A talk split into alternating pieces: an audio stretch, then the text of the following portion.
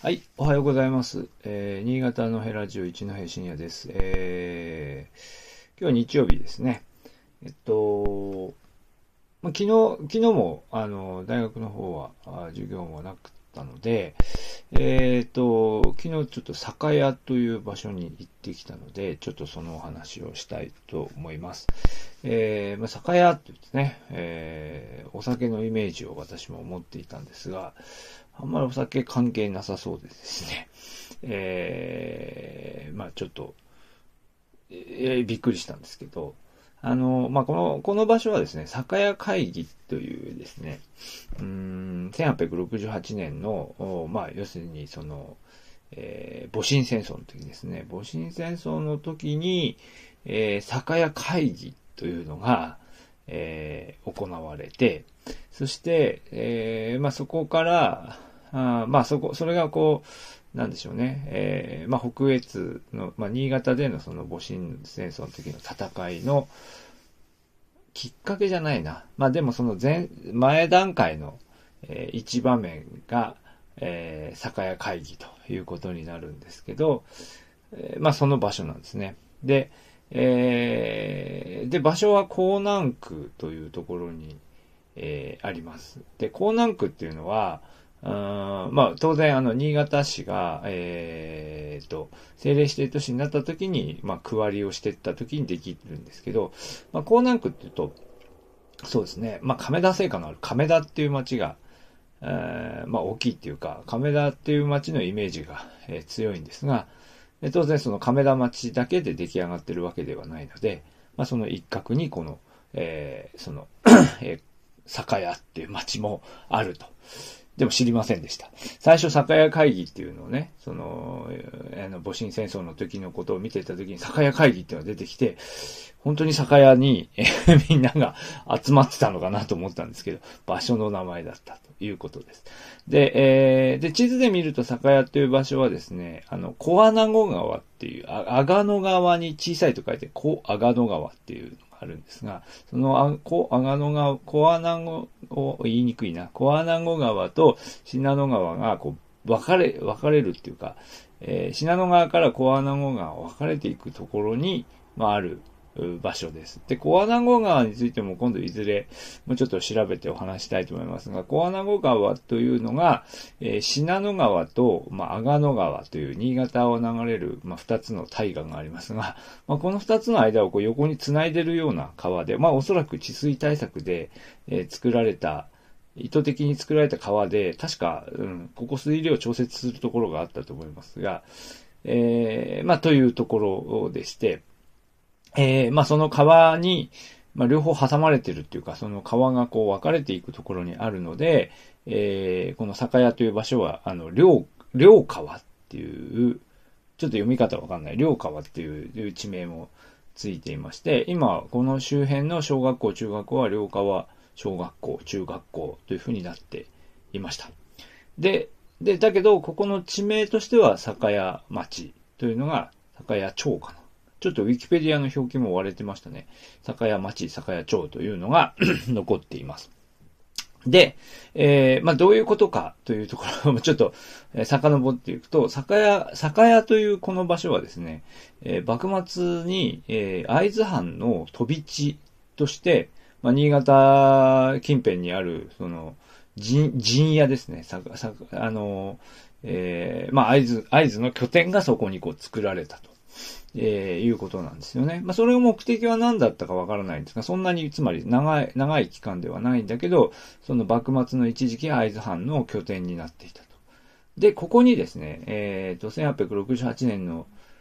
初、初頭みたいですね。1月か2月ぐらいだだと思いますが、この時点で、えー、鳥羽伏見の戦いは始まってたのかな？まあ、とにかく、その京、京都の情勢が緊迫する中で、えー、会津藩がですね、えー、その、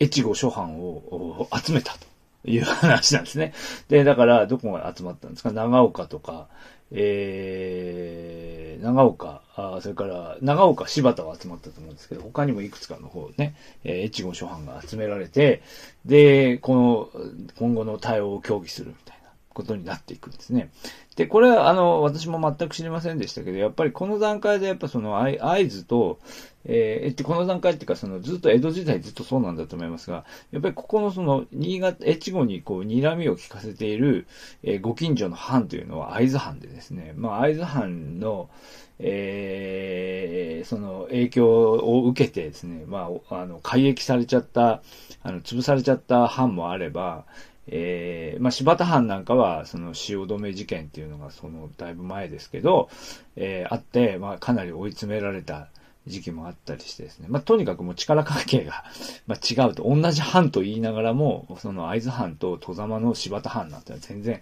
格が全然違うというような状況で、おい、集まれって言われたら集まらざるを得ないと。まあ、そんな状況だったんだと思います、この頃までですね。で、いろいろ見ていくと、この酒屋会議の前に、確かに一回その前に、いつからその前の年ですね。えー、その前に一回その新潟古町で、古町の料亭に集められて、そこでその、えー、新潟会議っていうのをやって、まあ、取り決めをしまして、まあ、お、まあ、おそらく何かあった時には君たちもちゃんとその合図と、合図を助けて一緒に戦うようにっていうようなことを取り決めたのかな多分、その前、その、もうちょっと手前かもしれないですね。ちゃんと話し合って決めるようなことを話し合ってたのかもしれない。で、それをこう、書状にしてあって、で、その時のその古町で、えー、話し合ったその、結果に基づいて、酒屋会議っていうのが招集されて、っていう流れなんですね。だから、だからその酒屋会議の酒屋っていうのは、やっぱ、だ飲みながらやったのかなと思って、ちょっと調べてみたら、いや、飲みながらやった、飲みながらやったかどうかわかりませんけど、場所、場所の名前だと。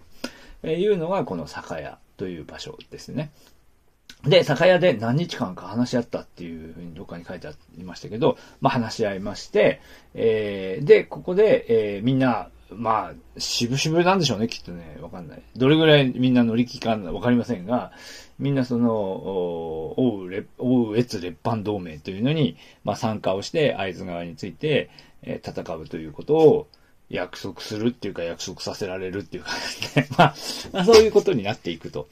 えー、いう場所ですよね。で、えー、で、なんでここをこう、ちょっとほ、ほ、ほじくって見てるかというと、やっぱりこの辺では、その、各、越後、越後の各藩は、やっぱしぶしぶこう、合図の言うことを聞くんだけど、でも本当はですね、やっぱ旗色あまり良くないなっていうことに、まあ、気づいている、えー、藩もいるわけですね。で、その代表格が柴田藩ということになりますが、柴田藩はやっぱり情報、情勢を、まあ少なくとも柴田藩は把握をしていて、まあこのままその合図についていても、えー、多分負けるというふうに見てたようですよね。その辺はこう、京都とかですね、えー、江戸とかかな。今日、まあ、京都からいっぱいこう書状が届いていて、で、情勢を把握していたと。で、で、結果的にどうなるかというと、まあ、最終的に、最終的に柴田藩は、あえっ、ー、と、京都にも、えー、新政府軍の、その、えー、要請に応じて兵を出しますし、で、その間、こう、その間、あの、列藩同盟の方にも、こう、うまくこう話を取りなしていきながら、まあ最終的には、えー、新政府軍を、その新潟の、えー、港からこう上陸させるという役割を担うと いうことになるなるわけですよね。うん。まあなんですけど、まあでもこの辺で、つまり、えっと、えー、越後諸藩はこの状況に、えー、まあ困ってですねまあ板挟みですよね。板挟みになって困っていたっていう風な、えー、情勢が見て取れると。まあそういう場所なんですね。で、まあ会津側から見ればやっぱりその、えー、新潟にこうあるいくつかのこう飛び地ですよね。飛び地で、えー、今新潟県に入ってるけど、そこでこう会津藩の、が、あの、まあ、藩士がですね、亡くなっていった場所としても認知されていると思います。えっ、ー、と、これは同じことが多分、魚沼の小出なんかもそんな史跡がいっぱい残ってるんですけど、まあ、ここ、まあ、あの、酒屋っていうのは激闘が繰り広げられたというような話でもないのかもしれませんが、多分でも亡くなっている人たちがいるみたいですね。で、その、あの、酒屋神社というのも、その、えっ、ー、とね、酒屋陣屋自身は、えー、戦闘で、というよりは多分その、なんだろう、農農民のその、総総義勇隊みたいなやつですね。が立ち上がって、その新政府軍についたその人たちが、えー、陣屋を燃やしてしまったというような話で、もうすでに後は残っていないということです。で、調べたら、この今ね、写真にこう入れた、えー、酒屋陣屋と深夜日っていうのも、最近できたものみたいですね。まあ、ずっとこう、あの、秘されていた。ちょっと、ちょっと最、えー、の、昨日少し調べてみた感じでは、長い間その会津藩がそこに残してたものってのはお寺の中にこう隠されていて、あの、ここは会津藩のあの拠点だったみたいなことはあまりこう言わないようにしていたみたいな話があって、えー、んですけど、まあそういう場所なんだそうです。えー、で、えっと、で、今は本当に静かな場所で、